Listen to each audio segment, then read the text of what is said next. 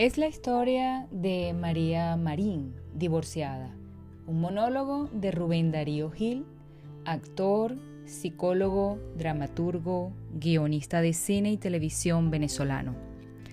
De María Marín divorciada es un personaje que nos hará viajar por la infinidad de sensaciones que experimenta una mujer que durante años la han engañado y ella se descubre en su propio laberinto emocional para dejarnos una reflexión, una advertencia a lo que realmente representas tú como mujer.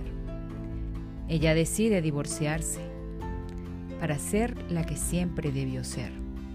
Sin duda, una decisión que marcará la vida de padres, hijos y familia en cualquier parte del mundo.